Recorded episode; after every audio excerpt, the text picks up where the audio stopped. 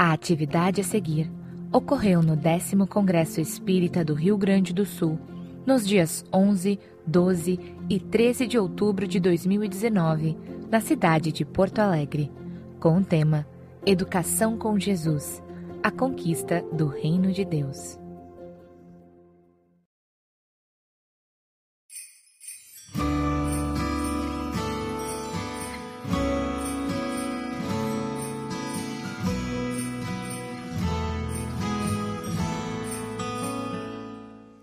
Ouviremos agora Sérgio Luiz da Silva Lopes, que abordará o tema A Educação Integral como Elemento de Harmonia na Sociedade. Sérgio Lopes é médico psiquiatra e psicoterapeuta, especialista em psiquiatria pela Associação Médica Brasileira e Associação Brasileira de Psiquiatria, exercendo a profissão em Pelotas, Rio Grande do Sul. É trabalhador do Lar Espírita Assistencial Irmão Fabiano de Cristo, em Pelotas e conferencista nacional e internacional, fundador e médico da Associação Médico Espírita de Pelotas, autor dos livros Leis Morais e Saúde Mental, O Código do Monte, O Cérebro Triuno a Serviço do Espírito e do Semeador aos Talentos. Senhoras e senhores, Sérgio Lopes.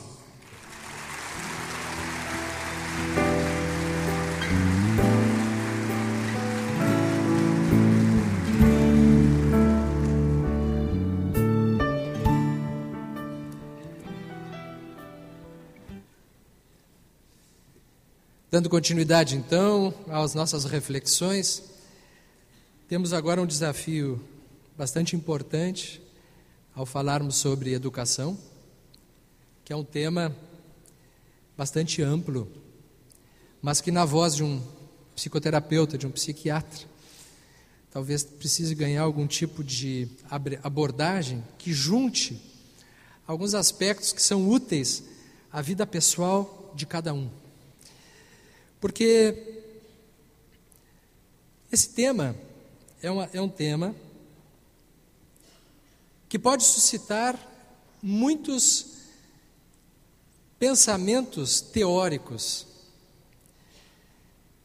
Porque se falarmos sobre educação integral, falarmos sobre evangelização, falarmos sobre reino de Deus, Todos nós concordamos com isso, nós achamos isso tudo muito bonito.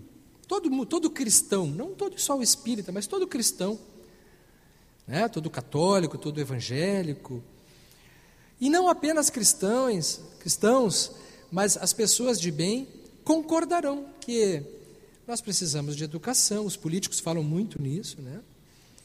Em todas as eleições é o que se promete, né? E é sempre o que está faltando. Sempre quando falarmos de o estabelecimento do reino de Deus dentro de nós, todo mundo concorda. Alguém não concorda com o estabelecimento do reino de Deus na terra? É? Quando falarmos que a evangelização ela é bem-vinda à nossa sociedade, todos nós concordamos. Não há nenhum tipo de conflito em relação a essa colocação. Mas o que é isso na prática?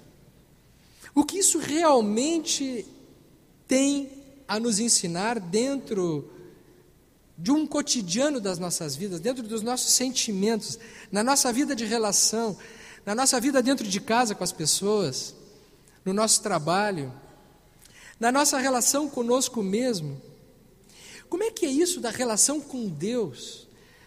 Porque Deus também pode ser uma palavra bela, Pode ser uma teoria na mente de todos nós. Tem pessoas que dizem assim: "Ah, eu acredito em Deus, eu sou muito religioso". E a gente vai ver aonde que ela não tem nenhum tipo de expressão que possa demonstrar para ela ou para o mundo com o qual ela se relaciona a expressão viva desta ideia. É muitas vezes uma teoria e muitas vezes uma superstição. Pessoas que chegam a pensar assim: não, se eu não tiver nenhum tipo de religião ou nenhum tipo de ideia religiosa, a minha vida vai ser pior, então eu acredito. É quase como um acordo que se faz com a própria mente para a pessoa ter algum tipo de vantagem. Portanto, alguns termos já são um tanto castigados. E vamos cuidar para que eles não sejam, hoje na nossa abordagem, uma teoria apenas. Possa ter algum tipo de entendimento prático. E vamos começar então com o conhecimento espírita.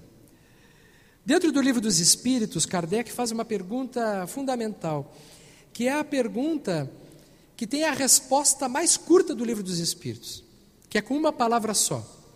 Trata-se da questão 625, quando Kardec pergunta: qual o tipo mais perfeito que Deus tem oferecido ao homem para lhe servir de guia e modelo? E a resposta foi pronta: Jesus. Nessa pergunta de Kardec, existem várias reflexões. Jesus é o tipo mais perfeito que Deus ofereceu aos homens, para lhe servir de guia e modelo. Portanto, Jesus é um modelo que pode ser seguido e não um modelo inalcançável. Porque muitas pessoas pensam assim: Jesus, ah, mas Jesus era perfeito. Sim, Jesus era perfeito. Jesus é a encarnação do Deus vivo, sim.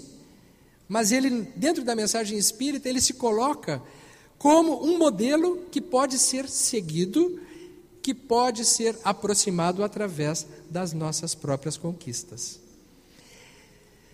Em que níveis da nossa mente, quais são as partes de nós que estão envolvidas nesta experiência de progresso e de crescimento espiritual que precisam ser observadas na nossa caminhada, a fim de que a gente alcance aproxima, a cada vez mais nos aproximando deste modelo e guia que é Jesus.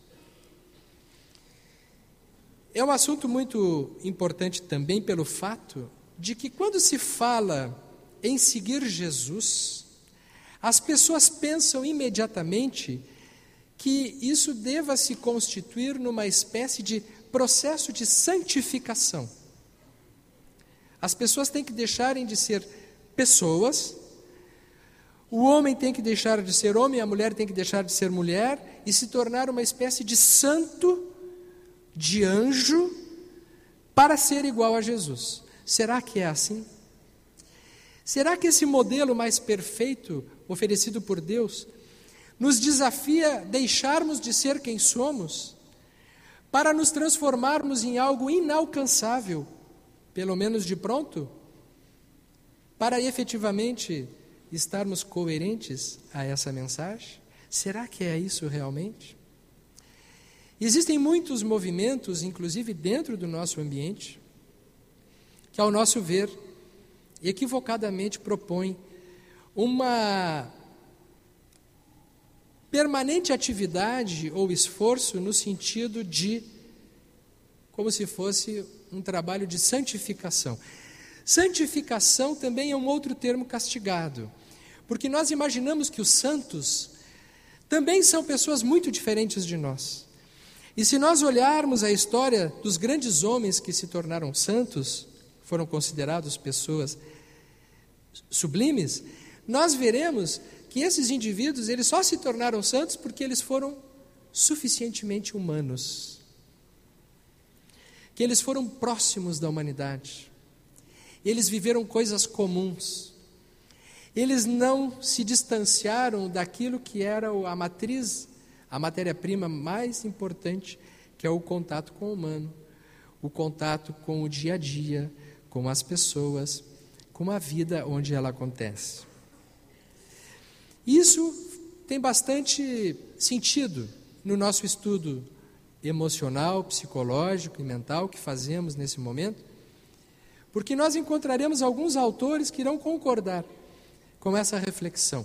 E a partir de agora eu convido a vocês a fazermos um estudo breve, sucinto, a partir de alguns autores até chegarmos a Jesus. E são alguns autores muito interessantes. O primeiro, que eu convido para a nossa reflexão, é um autor muito pouco estudado, embora seja muito importante no nosso meio, mas muito pouco conhecido. Ele era muito conhecido por Allan Kardec, porque ele foi o mestre de Allan Kardec. Trata-se do professor pedagogo Johann Pestalozzi. Pestalozzi, que orientou toda a formação pedagógica de Allan Kardec pelo Instituto de Verdun na França, na Suíça, ele fazia já uma definição na qual ele considerava que o ser humano, né, ele passava por três estados e etapas de desenvolvimento moral. Ele irá citar que a primeira etapa do desenvolvimento moral, ou do desenvolvimento do ser, como um, um indivíduo, ele passa inicialmente por um estado natural, ou um estado primitivo. Ele se refere, Pestalozzi, que é o estado de infância. Uma criança, ela tem a natureza mais pura que se possa imaginar, que se possa pretender, e que está constituído exatamente pela, pelos instintos, pelos seus impulsos, pelos seus potenciais inatos. E é interessante que Pestalozzi tinha uma ideia do ser humano como um ser que nascia bom. Ele dizia que a bondade ela é intrínseca, mas que ela precisa ser trabalhada e desenvolvida, como uma semente. Fazendo menção já, então, portanto, em parte a ideia do que nós lançamos no nosso livro, da parábola do semeador, da ideia da semente, que precisa cair num território fértil para que dali ela ecloda nas suas potencialidades. Uma criança, para Pestalozzi, é uma semente. Dependendo do ambiente, da família, aonde ela esteja, ela terá possibilidades de desenvolver esses potenciais de forma mais plena ou não. Então ele diz algo muito interessante que hoje a psicologia moderna confirma. E nós poderíamos ficar a palestra inteira falando apenas disso. Que já seria muito interessante. Que é a ideia de que uma criança precisa de alguém que cuide dela. E ele dizia que uma criança que tenha uma mãe amorosa, ela terá mais chances de desenvolver uma religiosidade verdadeira. Olha que interessante a colocação de Pestalozzi. Ele percebia que crianças que têm mães amorosas elas têm uma chance maior de desenvolver religiosidade. Isso será confirmado mais adiante por alguns autores da psicologia moderna, como Donald Winnicott, que nos fala do ambiente suficientemente bom, da maternagem suficientemente boa, das terapêuticas, das terapias que podem ser produtivas a partir de um ambiente acolhedor, quando essas potencialidades elas eclodem. Então dizia Pestalozzi à sua época que educação não era um processo de fora para dentro. Porque em 1800 e pouco, e até agora bem pouco tempo, nós vemos que a ideia de educação era de alguém que sabe instituindo um conhecimento para alguém que não sabe. Gerando recompensas e castigos. Na época de Pestalozzi, o castigo, né, a punição, Dali veio, antes dele e depois por outros motivos, a palmatória, que eram castigos para aquele que não aprendia. Pestalozzi dizia assim: isso está tudo errado, não funciona assim. A criança precisa ter o ambiente, as condições, e ser convidada a desenvolver as suas potencialidades. O educador precisa ser quase como um jardineiro. Ele é um jardineiro. Ele precisa cuidar do seu jardim. À medida que ele cuidar adequadamente do seu jardim, essa semente, se ela for boa, e provavelmente ela é, ela irá trazer frutos e desenvolver os seus potenciais. Então, esse estado natural ou primitivo é o estado natural que alimenta o processo todo. Gravem isso. Gravem isso. Porque nós veremos em Jesus que a nossa humanidade mais primitiva, ela é muito bem-vinda para o reino de Deus. Não é a nossa instintividade, a nossa primitividade, algo inferior. Ele é a seiva, é o humus, é o que vai nos propulsionar para frente para atingirmos outras instâncias, outras possibilidades, mas que precisam ter essa na base para irmos adiante. A partir daí, então, ingressa-se no estado social, que é um estado muito importante, que diz respeito à nossa relação com os outros, à nossa vida na sociedade. As relações sociais, elas visam regular esses impulsos que eles são ingênuos, que eles são brutos, que eles são primitivos. Então é na relação com os outros que nós vamos lapidando, que nós vamos burilando o diamante das nossas potências internas. Todos nós carregamos potências internas, potências criativas. Temos potenciais inimagináveis, mas são potências brutas. É no estado social que nós vamos aprendendo os limites, até onde eu vou, qual é o meu tamanho, o meu espaço, aonde começa a relação com o outro. E segundo esse desenvolvimento, transcorrendo numa ordem satisfatoriamente boa, minimamente boa, nós então alcançaremos o estado moral. O estado moral para a pestalose é a nossa relação com Deus. A nossa relação com Deus é o desenvolvimento de uma espiritualidade capaz de fazer com que o indivíduo não seja apenas criança e pureza, não seja apenas relações sociais, mas que detone dentro de si um outro potencial, que é uma relação moral de intimidade com valores, com a ética, com a espiritualidade. Então vemos, Pestalozzi, ele traz a base para aquilo que Kardec irá apresentar logo depois na codificação da doutrina espírita. E é interessante nós trazermos essa compreensão para percebermos que quando Kardec estuda as leis morais na terceira parte do livro dos Espíritos, ele tem uma base muito sólida dentro do conhecimento pedagógico que ele já havia adquirido com Pestalozzi. E aí então vem Allan Kardec. E nos fala na terceira parte do livro dos Espíritos nas leis morais.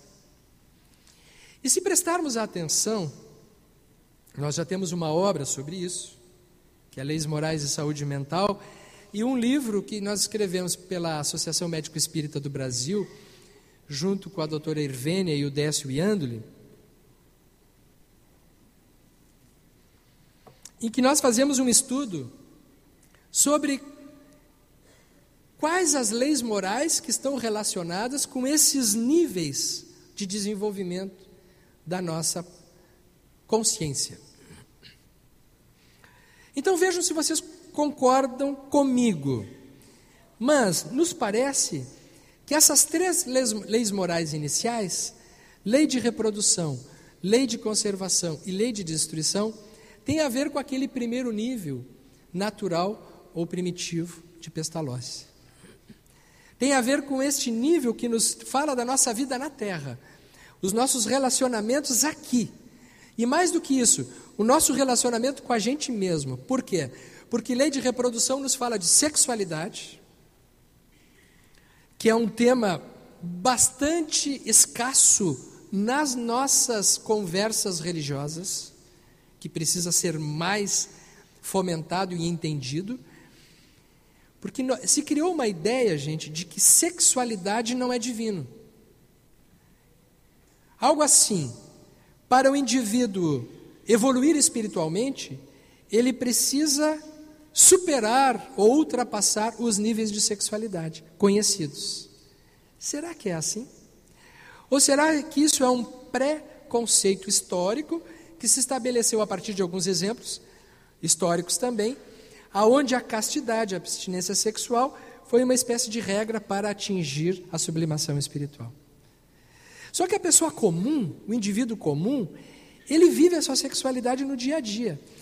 E na doutrina espírita nós vemos que a base teórica para essa colocação ela é presente, como é o caso no estudo das leis morais, quando encontramos em lei de conservação, lei de reprodução, lei de destruição, esses componentes que nos falam da nossa necessidade da nossa vida comum, da sexualidade, da reprodução, da nossa vida na terra, da nossa vida como seres humanos.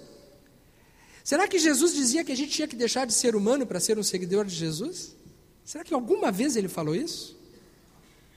Olha, eu convido a vocês que já possam estar com um pouquinho de sono e estão com, dormindo, que acordem agora, porque a palestra vai começar. Esse nível é um nível fundamental, que envolve a maior parte de nós. Se nós não entendermos as nossas relações mais primárias dentro de nós mesmos, nós estaremos fazendo teoria do Evangelho.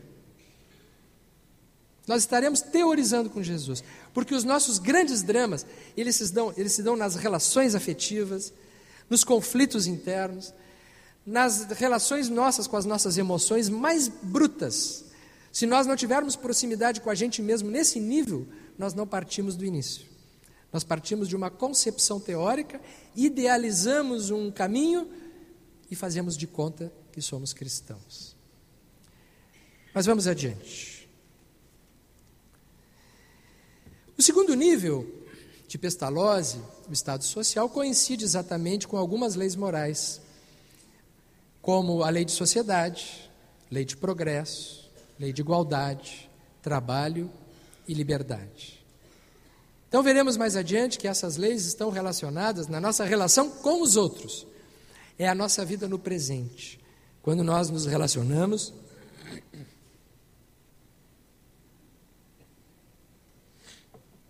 na nossa vida em sociedade. E as leis morais que estão relacionadas com o terceiro nível, o estado moral, nos fala da lei de adoração, de justiça, amor e caridade e perfeição moral. Sim, porque o estado moral ele vai além dos níveis da nossa humanidade cotidiana. Ela nos fala de um tipo de relação que é necessário também para nós nos sentirmos mais plenos, que é a relação direta com Deus. Com Deus. Sim, a oração. A oração faz parte de um programa de saúde mental e de educação, sem dúvida. Só que a oração sempre foi considerada uma espécie de artefato religioso para aqueles que acreditam. Não. A oração é um instrumento terapêutico para a saúde das pessoas. E chegará a época em que a medicina e a psicologia terá como protocolo indicar oração como forma de saúde mental e física, assim como indica atividade física. Porque as pesquisas mostram hoje que as pessoas que têm espiritualidade elas são mais saudáveis do que as que não têm. As pessoas que oram, as pessoas que têm uma vida de fraternidade, elas vivem mais, elas são mais felizes, têm menos doenças, têm menos suicídio, menos utilização de substâncias, são mais felizes nos relacionamentos e, portanto, são achados de saúde, de qualidade de vida. Então, isso significa que a espiritualidade faz bem para a saúde. E se faz bem para a saúde, faz parte do processo educacional. Como algo imposto? Não como algo que precisa nascer de dentro para fora. Então, essa reflexão em Kardec, já em 1857, está presente na origem da doutrina espírita. A diferença do espiritismo para as outras religiões é que o espiritismo fez assim: bom, vamos colocar isso aqui na ordem da ciência. Vamos estudar isso aqui, vendo onde é que isso aqui encaixa, que dá para ficar dentro da escola, dá para poder transformar isso aqui numa filosofia e construir um saber de religiosidade que nos dá sentido às coisas que Jesus falava a seu tempo e que, obviamente, que ele não tinha como explicar no nível que hoje nós temos para entender. Mas tem mais um autor, André Luiz. André Luiz, através de Francisco Cândido Xavier, escreve uma obra fantástica que se chama No Mundo Maior. 1947. Nesta obra, André Luiz nos fala que o nosso cérebro tem três andares que correspondem de forma a algumas funções relativas ao que ele chamou da casa mental.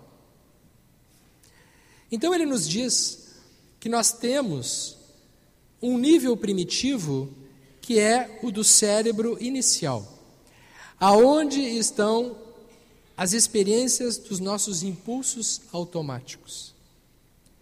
Isso 21 anos depois, em 1968, um pesquisador, Paul MacLean, irá confirmar, sob o ponto de vista acadêmico, de que o nosso cérebro tem três andares: um andar mais primitivo, um andar intermediário, mais cortical, e os lobos frontais. Estas áreas cerebrais estão mais ou menos relacionadas de forma mais específica, de, com, uma certa, com um certo grau de intimidade, com algumas funções do nosso cérebro. André Luiz diz que o espírito encarnado, ele se vale dessas instâncias orgânicas para se expressar e se comunicar e se relacionar no mundo físico. Então ele dirá que no cérebro inicial no primeiro nível da casa mental estão gravados os instintos, o mesmo estado natural de Pestalozzi. Ou as leis morais de Kardec, lei de reprodução, conservação e destruição, está a nossa vida no nosso relacionamento com a nossa natureza mais primitiva. E este nível, segundo André Luiz, ele não é um nível que deve ser superado, mas ele é um nível que precisa ser transcendido, ampliado, para que o indivíduo não seja apenas animal. Mas a nossa animalidade herdada, ela é muito importante.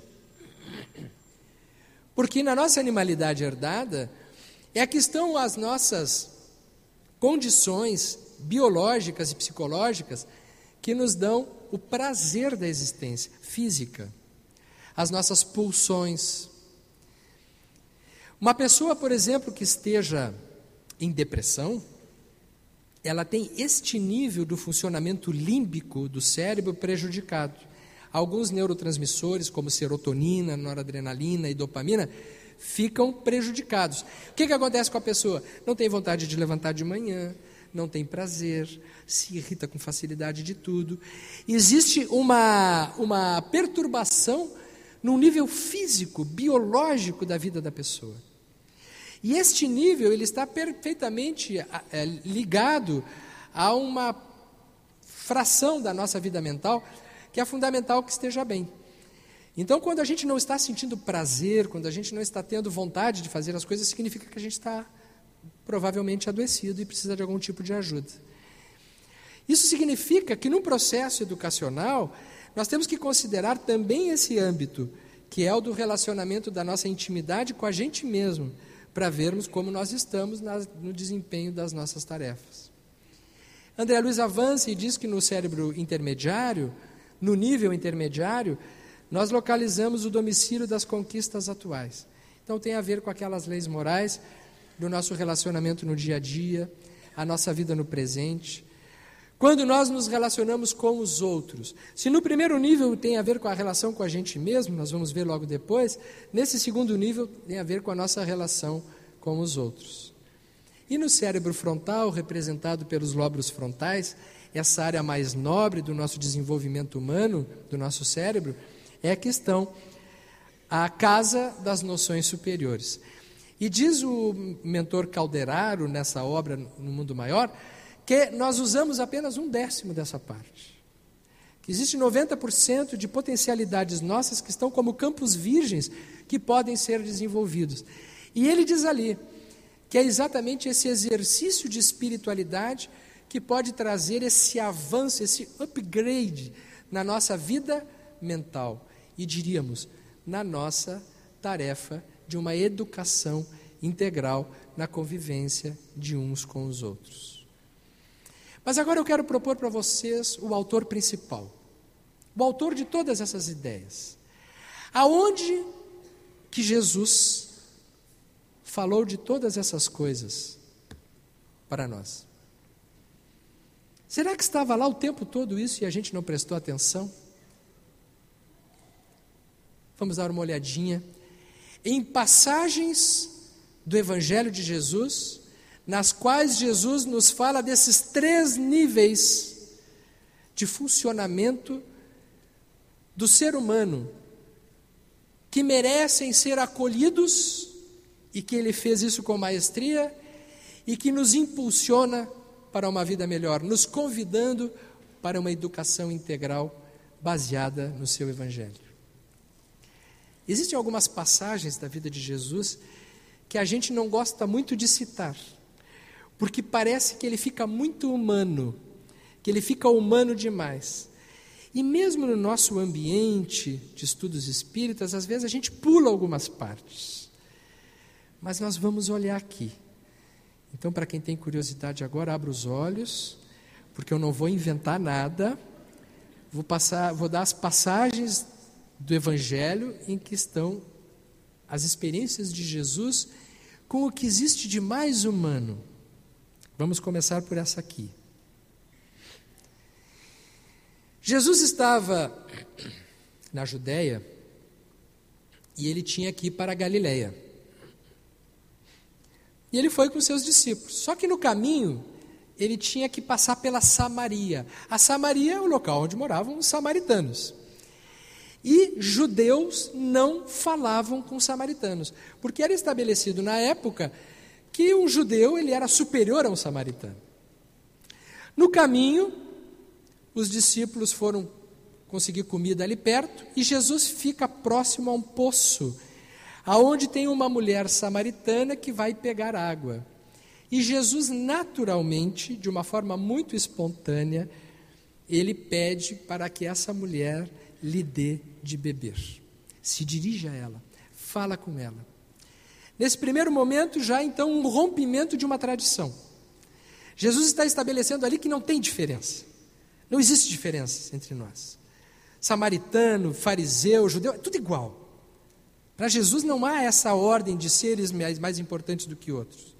Ele chega para a samaritana e diz assim: mulher, me dá de beber. E ela diz assim: como sendo judeu, tu me pedes de, de beber a mim, que sou samaritana? E aí depois, quando vocês chegarem em casa, vocês continuem lendo o que ele diz, né? Para não tirar a graça do estudo. Mas eu vou dar uma palha, pelo menos do que eu entendi do que está na passagem ali. Porque Jesus olha para ela e diz assim: Se tu soubesses com quem tu estás falando, tu não irias mais precisar de água, porque eu posso te dar a água viva. A água que tu beber, nunca mais tu terá sede. E ela se encanta com essa ideia, porque todos os dias ela vai ali para pegar água, é um trabalhão muito grande. E ela diz: Não, mas eu quero essa água. Como faço para conseguir essa água? E Jesus olha para ela e algo no Evangelho, eu não sei vocês, mas que me encanta muito e que nesse livro eu coloco, que é o olhar de Jesus. Jesus não fala muito, mas Jesus olha profundamente para o interior de, das pessoas. E a grande carência da nossa vida no presente é a carência do olhar. Nós não estamos nos olhando profundamente como seres humanos. Jesus olha para aquela mulher e diz assim: chama o teu marido, que eu darei água vida, viva para vocês. E ela diz assim: Mas eu não tenho marido. Ele sabia que ela não tinha marido. Porque logo depois ele diz assim: Eu sei, porque tu já tivesse cinco esposos, e o que tu tens agora não é teu marido. Olha que danado, né? Que olho esse, né? Ao que ela diz assim: Mas então tu és profeta, ou seja, descobriste, né? Descobriste. Ela já tinha tido cinco e estava com um que não era o dela.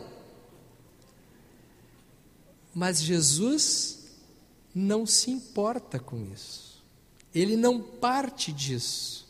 Ele simplesmente diz assim: Tu tens direito à água viva também. E ela se encanta com ele, porque o que ela está buscando através dessas experiências é nutrir-se de alguma experiência que não chega a ser suficiente nunca. Jesus se compadece e diz assim: Eu tenho a água viva para alimentar a seca que tu estás vivendo permanentemente e não sabe como preencher. Então, neste momento, eu acho muito lindo, porque Jesus está acolhendo a sexualidade. Ele não está dizendo assim, não, para ter água viva tu tem que brigar com teu amante, não tem que parar de ter homem. Ele não parte disso. Ele também não está incentivando isso, ele não está simplesmente entrando neste ponto. Ele está simplesmente acolhendo a pessoa, a samaritana. Alguém que a partir dali, diante deste acolhimento, irá se tornar alguém efetivamente preenchida por algo que até então não dispunha. É o que Pestalozzi diz, que quando nós acolhemos uma criança, ela tem as suas potencialidades germinadas. É o que diz a doutrina espírita, que diz que quando nós lidamos com a seiva do amor, nós despertamos o melhor do ser humano. Foi Jesus quem nos ensinou isso. Mas agora eu vou colocar uma aqui para complicar.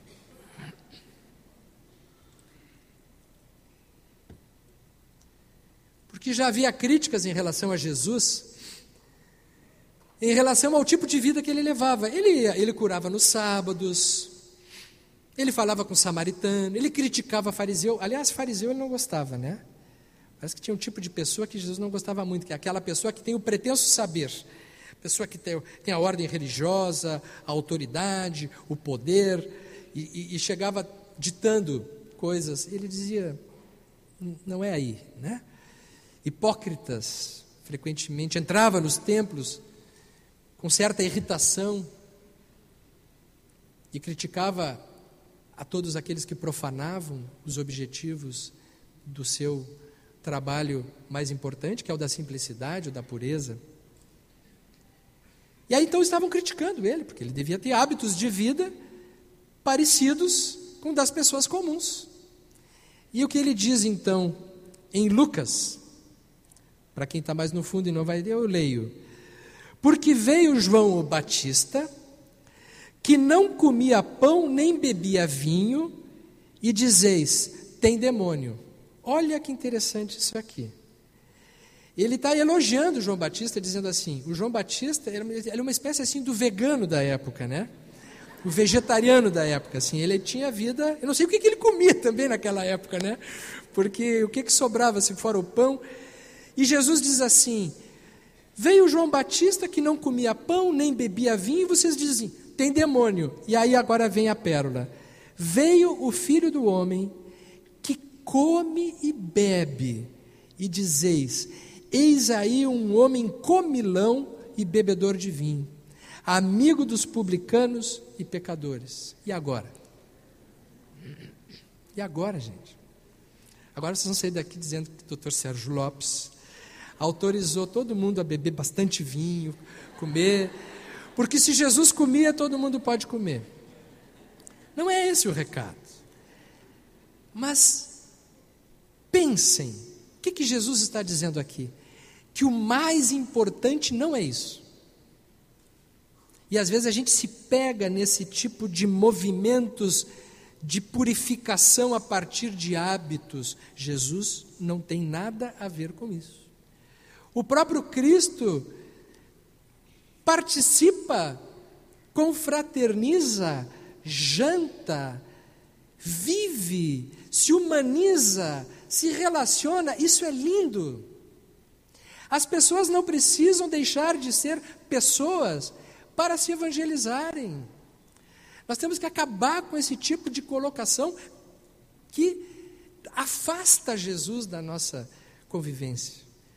Jesus não participa desse tipo de valor senão apenas para enaltecer aqueles que já estão naturalmente numa condição que aquilo lhe faça bem. João Batista não precisava, e ele dá um certo tom de vantagem ao Batista.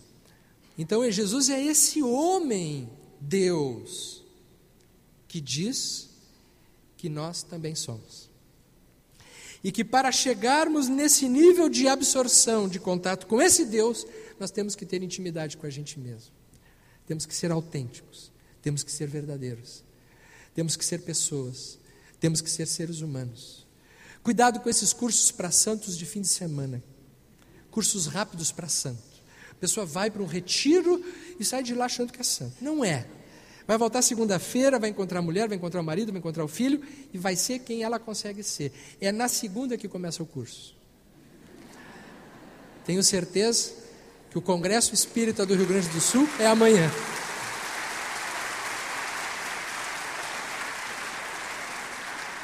Espero que esse não seja um curso para santo, né? E aí ele vem e diz assim: Que vos parece? Um homem tinha dois filhos. Dirigindo-se ao primeiro, disse-lhe: Meu filho, vai trabalhar hoje na vinha. Respondeu ele: Não quero. Mas em seguida, tocado de arrependimento, foi. Dirigindo-se depois ao outro, disse-lhe a mesma coisa. O filho respondeu: Sim, pai, mas não foi. Qual dos dois fez a vontade do pai? Responderam os fariseus, né? O primeiro. E Jesus disse-lhes: Em verdade eu vos digo, os publicanos e as meretrizes vos precedem no reino de Deus. Olha só. Ele está dizendo que aquele que disse que ia, que disse que não ia, mas foi, é exatamente esse tipo de pessoa que está envolvida no humano, ainda não despertou para a espiritualidade, mas está próximo do humus, está próximo das relações, está no mundo onde a vida acontece.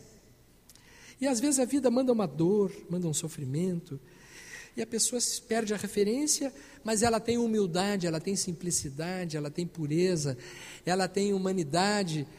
Esta precede a outra que está cheia de saberes. Que quando convida ela está pronta, ela vai, mas na verdade não foi, porque na prática da sua vida ela não tem uma vida de coerência. Ela não é um bom ser humano. Quantos religiosos são só bons mesmo nos seus institutos religiosos, mas dentro de casa são tirânicos, são pessoas de péssima relação, são pessoas que não são suportáveis dentro de uma convivência comum, são arrogantes. A vaidade intelectual, ela é um grande risco no nosso ambiente. Digo a nós, é uma reflexão que a gente tem que fazer como espíritas. Porque como nós temos esse arcabouço de conhecimento muito vasto, nós corremos um grande risco. Então o espírita tem que tomar um certo cuidado com o volume de conhecimentos que tem. Porque às vezes as pessoas se aproximam de um espírita em condições de sofrimento e ele passa a apresentar cursos. Cursos. Dar teorias. Né? Assistimos às vezes em momentos que a pessoa está precisando de um ombro amigo, que fique um abraço, que fique próximo, que tenha um olhar, e o indivíduo chega lá e começa a dizer: Não, isso aqui na outra encarnação, tu deve ter feito alguma coisa muito ruim. Outras, outro dia, num velório, uma pessoa estava muito triste, chorando com o seu marido, e outro lá dizia assim: Não, mas não pode chorar, porque se ele faleceu agora, é porque já deve ter feito alguém morrer na outra encarnação, por isso que morreu cedo. E agora também, tu, se tu chorar, tu vai estar atrapalhando ele na passagem do plano espiritual. E, e a pessoa se trancou toda. Eu digo: Isso não é espiritismo? Isso não é espiritismo. O espiritismo não é para isso. A gente tem algum nível de compreensão das coisas, não é para a gente vomitar a doutrina espírita e teoria do Evangelho. Isso não pode nos distanciar. Isso é o segundo, aquele que tem a teoria toda, mas ele não foi. Porque Jesus está falando no nível do relacionamento. No relacionamento onde o Evangelho acontece, aonde a educação se verifica. Isso não tem como não passar pelo primeiro andar da nossa relação conosco mesmo conforme Pestalozzi, conforme Kardec, que falava da nossa instintividade. Não tem como não passar pelo nosso segundo andar da nossa relação com os outros, que tem a ver com o nosso vínculo, porque de fato a nossa vida se expressa naquilo que nós temos de mais sublime quando nós nos relacionamos com os outros, quando nós estamos em contato com as pessoas. Quando nós trocamos, quando nós damos e recebemos, aí acontece alguma coisa que nós iremos encontrar na parábola do semeador. E que Jesus nos ensina neste estado de relacionamento, quando ele nos fala nesta parábola que é das mais belas, que colocamos apenas o início para uma pequena reflexão, que ele dizia: Naquele mesmo dia, tendo saído de casa, Jesus sentou-se à borda do mar. Em torno dele logo reuniu-se grande multidão, pelo que entrou numa barca, onde sentou-se. Permanecendo na margem todo o povo.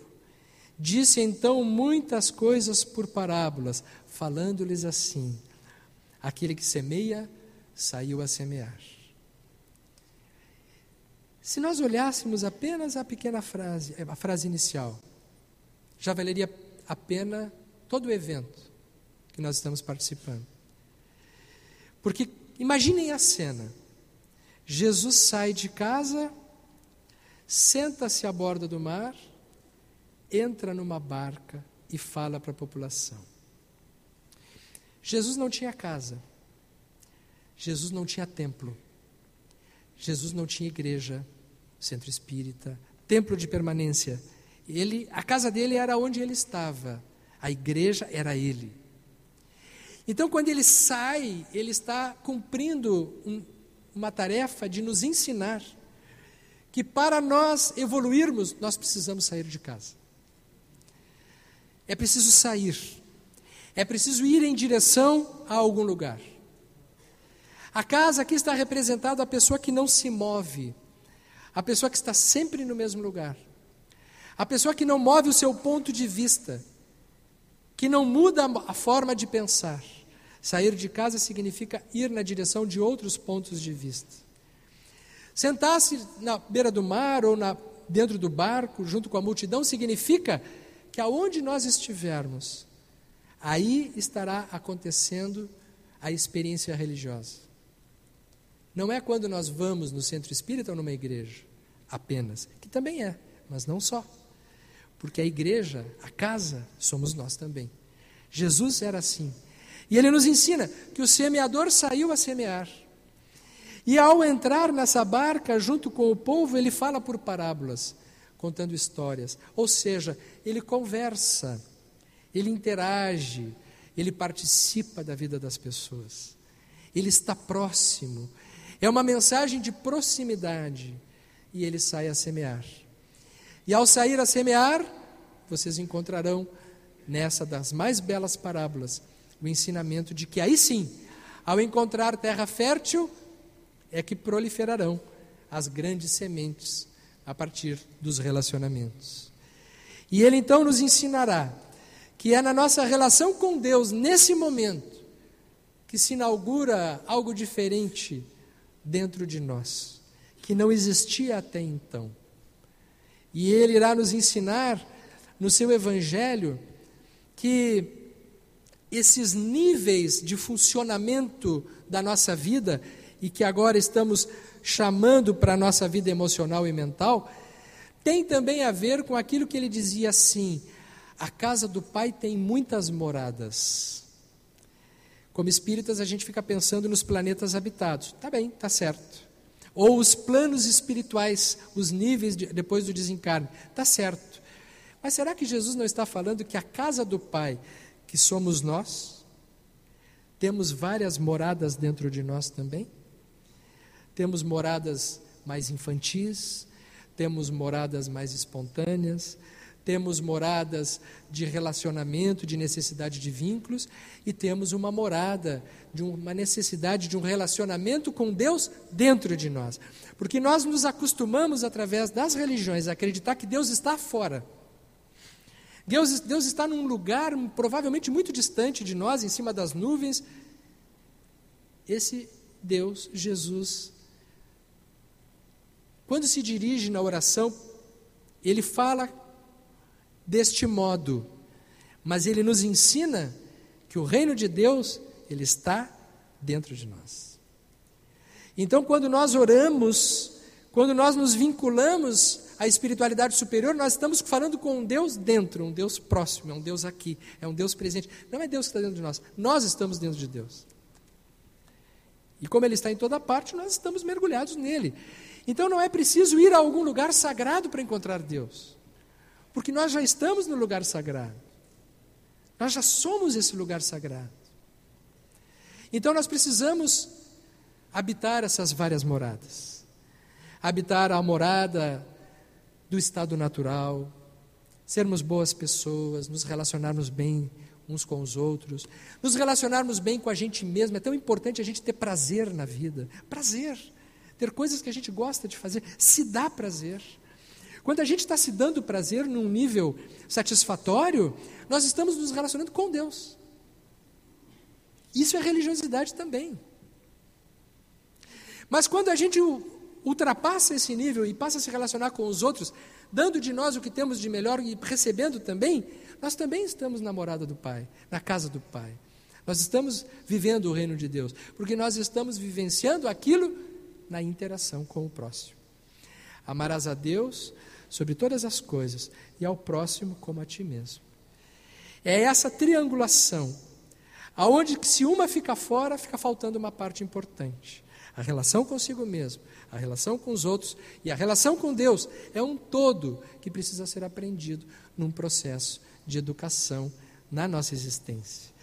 E ele trará então uma mensagem em vários momentos que tem a ver com os ensinamentos profundos que desafiaram a sua época e que nos desafiam até hoje. Ouvistes o que foi dito: amarás o teu próximo e odiarás teu inimigo.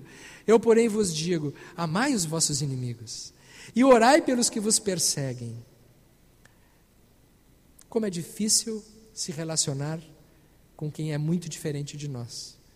Nós somente gostamos daqueles que falam coisas que nós já sabemos, que concordamos, que nos reconhecem, que nos admiram. Jesus diz assim: Isso é fácil.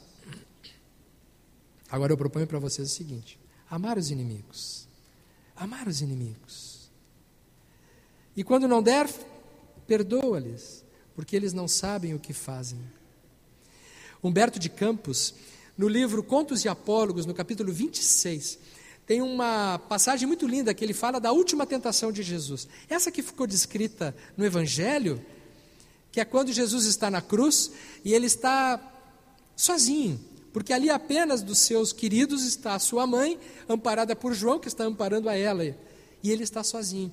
E Humberto de Campos, pela psicografia de Chico Xavier, diz o seguinte: que naquele momento Jesus, isso é uma informação espiritual que ele traz, ele chorou.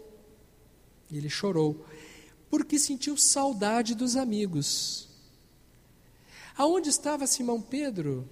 O que teria feito Simão Pedro negar-lhe três vezes? Por que ele foi tão frágil depois de ter convivido com ele tanto tempo? O que fez com que Judas tivesse vendido a ele em troca de dinheiro, depois de ter ficado tanto tempo com ele?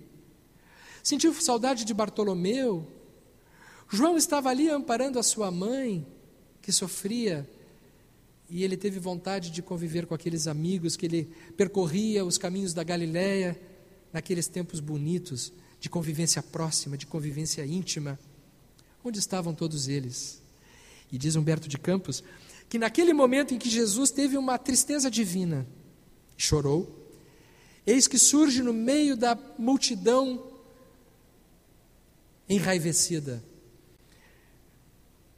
um espírito de uma maldade extrema, que na Bíblia ficou conhecido como Satanás, e que tinha provavelmente este quilate de astúcia e de enfrentamento, e se dirige até Jesus e diz assim: Onde estão os teus amigos agora? Jesus está sereno, e o Espírito diz assim: Vem comigo. Abdica de tudo isso que tu disseste. Tu sabe que tu pode sair daí a hora que tu quiser, porque tu tens o poder. Para ti, o que menos custa é sair dessa cruz infame e vamos participar das glórias do mundo. Eu te darei o mundo, porque tu não tens ninguém, a tua mensagem não chegou a lugar nenhum. Naquele momento, é quando Jesus se lembra que Simão Pedro negou ele três vezes, não porque era mau, mas porque ele era imaturo, porque ele teve medo. E todo mundo que é imaturo tem medo, faz parte da humanidade ter medo. Mas ele sabia que esse mesmo Simão Pedro, que teve medo naquele momento, saberia voltar ao que tem de mais importante dentro de si e tornar-se aquele que ele já era. Judas? Judas se equivocou. Se equivocou porque ele achou que vendendo o Cristo ele traria as vitórias políticas ao reino com muito mais facilidade através das intrigas comerciais. João estava amparando sua mãe. Todos estavam no seu devido lugar. Então, naquele momento, é exatamente quando Jesus olha para o céu e diz assim: Pai, perdoa-lhes, eles não sabem o que fazem. Naquele instante, o espírito do mal se afasta, enraivecido, porque Jesus havia superado a sua última tentação. E conta Humberto de Campos que naquele instante os céus se abriram. E, de, e nos céus, em paisagem infinita, mostraram-se os anjos, comemorando o retorno do filho à casa do Pai. Naquele momento abriu-se, e todo aquele sofrimento, toda aquela dor, se transformou na grande ressurreição, que nos fala que nos momentos mais escuros da nossa vida, quando nós estamos abandonados e não sobrou ninguém, ainda existe alguém que está esperando apenas que a gente diga assim: Pai, me perdoa, porque eu também não sei o que eu faço. Neste momento, tenho certeza que se abrirá na nossa vida um horizonte de possibilidades novas que nós podemos alcançar. É esse mestre, então, que dirá: Podeis fazer tudo o que eu faço, e muito mais se quiserdes, porque o reino de Deus está dentro de vós. E ele nos deixou grandes apóstolos para nos nortearem a caminhada e o nosso viver. Nós ainda não aprendemos a nos relacionar com esse Mestre, nesse momento que nós nos emocionamos ao falar sobre Jesus com, com tamanha intimidade, né? Porque acho que isso tem que ser assim. Porque se não for desse jeito, talvez a gente não esteja falando de Jesus, a gente esteja falando de alguma outra coisa, dando o nome de Jesus para isso. Mas falar de Jesus tem que nos emocionar, tem que nos tornar mais próximos. E eu convido vocês agora nesse momento para nós juntos fazermos uma prece, que é a mais bela, na minha opinião, a mais bela prece de todas. Porque é a prece de São Francisco de Assis. Porque diferente de outras preces, que normalmente nas preces a gente faz assim: Deus, traz isso para mim, leva isso para ele, resolve esse problema aqui, resolve aquele problema ali. Francisco de Assis diz assim: Senhor, Fazei-me instrumento da tua paz. É uma oração de parceria. Quando ele coloca Deus como um parceiro e ele não nos coloca numa condição de submissão, mas é uma oração de competência, quando nós nos tornamos sujeitos da nossa própria existência. E ele então nos ensinará que a verdadeira oração que nos aproxima de Jesus essa oração de competência, onde somos instrumentos, ela serve bem para a nossa vida quando nós dissermos assim: Senhor, fazei-nos instrumentos da vossa paz. Onde houver ódio, que eu leve, onde houver ofensa, que eu leve o perdão. Onde houver discórdia, que eu leve a união. Onde houver dúvida, que eu leve a fé onde houver erro, que eu leve a verdade. Onde houver desespero, que eu leve a esperança. Onde houver tristeza, que eu leve a alegria. Onde houver trevas, que eu leve a luz. Não mais assim, Deus, vai visitar os hospitais, Deus, vá visitar onde existe o sofrimento, porque todas as vezes que nós dissermos isso, vocês vão ouvir uma voz dizendo para vocês do outro lado assim: vai tu, vai tu. E Jesus, que é o representante deste ensinamento, e Jesus, que é o alvo de Francisco de Assis, será o objeto desta intermediação com o divino, em que ele continuará dizendo: Ó oh, Mestre, fazei com que eu procure mais consolar que ser consolado, compreender, amar. Por quê?